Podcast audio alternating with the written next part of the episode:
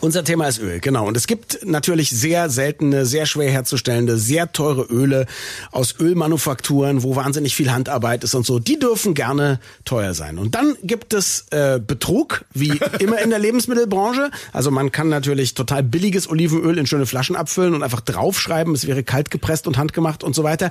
Und dann gibt es aber einen gigantischen Bereich dazwischen, der weder Betrug ist noch handgemacht. Und da kommt das Marketing ins Spiel. Und unser Marketing-Experte Markus Bartelt. Schönen guten Morgen. Hallo Markus. Einen schönen guten Morgen, die Herren.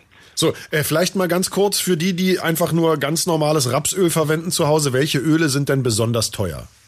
Ähm, besonders teuer, also natürlich ein gutes Olivenöl kann schon einen guten Preis verlangen und fordern, aber wir haben ja dann dieses Arganöl. Arganöl liegt bei einem Literpreis so um die 250 Euro. Das ist ja fast wie Superbenzin. Ja, und in der Kosmetik, da wird momentan ganz stark auf Kaktusfeigenöl gesetzt. Da liegt der Literpreis bei 600 Euro. Und ähm, der hat halt, da ist viele Antioxidantien drin und auch Fettsäuren und sowas alles. Das heißt, das ist sehr wertvoll für die Haut und äh, jetzt weniger zum Essen geeignet oder zum Kochen geeignet, aber da werden diese sehr stolzen Preise gezahlt. Kaktusfeigenöl. Klingt auch so schön.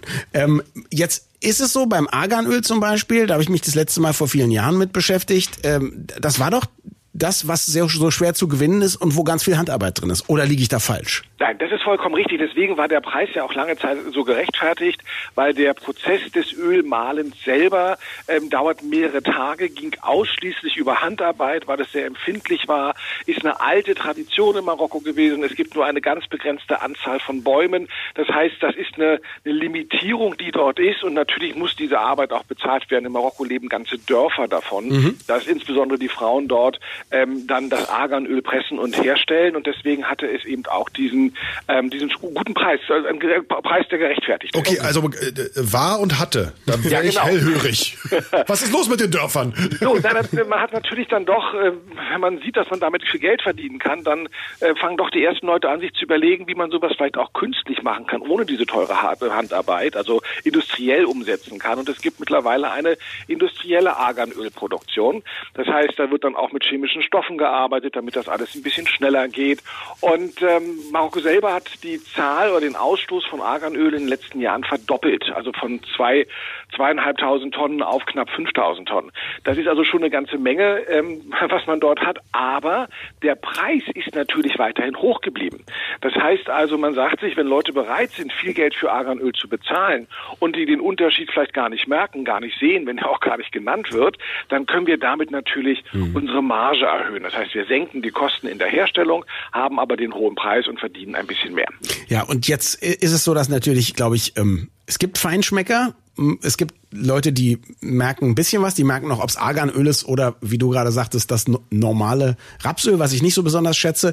Ähm, aber die wenigsten Leute merken jetzt wahrscheinlich, ist das ein handgemachtes Arganöl oder ist es ein, ne? Also würde ich sagen, das tun viele Leute nicht. Und da kommt doch das Marketing ins Spiel. Das heißt, man zeigt dann schöne Bilder von Familien, von die irgendwas von Hand machen, behauptet auch gar nicht, dass das das eigene Öl ist, sondern da steht Arganöl drauf und dann kostet es eben entsprechend viel, oder? Genau, und diese Bilder musst du fast gar nicht mehr zeigen, weil die sind so. ja schon in den Köpfen drin. Aha. Ja, das heißt also, die Leute haben ja gelernt in den letzten Jahren, dass es was Besonderes ist. Die Leute haben ja auch gelernt, ich meine, wenn wir uns mal Olivenöl angucken, äh, noch meine Großmutter hätte in ihrer Küche niemals Olivenöl zugelassen. Das wäre wär viel zu ranzig für sie gewesen. Das kam ja auch erst relativ spät mit diesem Mythos Mittelmeerdiät. Und dann ja. auf einmal wusste jeder, wie gesund Olivenöl ist. Und dann mittlerweile hat ja einen riesen ähm, Siegeszug in unsere Küchen angetreten. Mhm. Das heißt, wir haben gewisse Bilder im Kopf von der Wertigkeit von Lebensmitteln. Und ähm, diese Wertigkeit kaufen wir dann auch mit ein, wenn wir den Preis dafür bezahlen. Natürlich haben wir nicht die Zeit, immer ganz genau hinzugucken und zu lesen, was vielleicht auf den Etiketten draufsteht, beziehungsweise oftmals ähm, wird das ja auch verschleiert. Also wir wissen ja auch, dass ähm, ganz viel Olivenöl, da steht auf dem Etikett drauf, abgefüllt in Italien. Und man denkt dann, das wäre gutes italienisches Olivenöl. De facto sind da aus dem Mittelmeerraum große Öltanker nach Genua gefahren und da wurde das Öl in Genua runtergepumpt und auf Flaschen gezogen und schwupps, schon ist es abgefüllt in Italien. Also man, man versucht uns da zu täuschen, aber die Bilder sind in unseren Köpfen für die Welt. Ich wurde auch mal abgefüllt in Italien, hat mein Wert aber nicht erhöht. Ja. Da war auch ein Tanker unterwegs. Du alter Tanker, genau. Äh, äh, Markus, aber jetzt, äh, normalerweise galt ja immer im Durchschnittssupermarkt äh, meines Vertrauens dann nehme ich halt das teure, zum Beispiel Olivenöl und dann wird es schon was Vernünftiges sein. Gilt es noch oder muss ich eben ganz klein auf Etiketten lesen und so wie der Horst Evers mir die Etiketten in Schriftgrad ja, 23 Sven muss mal Etiketten lesen. Ja. ja, Etiketten lesen ist das eine. Das andere, wer also wirklich sicher sein möchte, der sollte vielleicht auch mal dann doch ähm, Stiftung Warentest oder Ökotest oder ähnliches heranziehen. Ähm, dort gibt es immer wieder Berichte. Dort wird auch untersucht, ähm, welche Nebenstoffe noch in Ölen zum Beispiel drin sind. Und da schneiden dann ähm, Markenöle manchmal gar nicht so gut ab. Und, ähm, oder auch die teuren Öle schneiden manchmal gar nicht so gut ab. Und dass das Mittelpreisige vielleicht oftmals die bessere Wahl sein kann, als das teure in der aufwendigen Flasche mit dem schicken Etikett.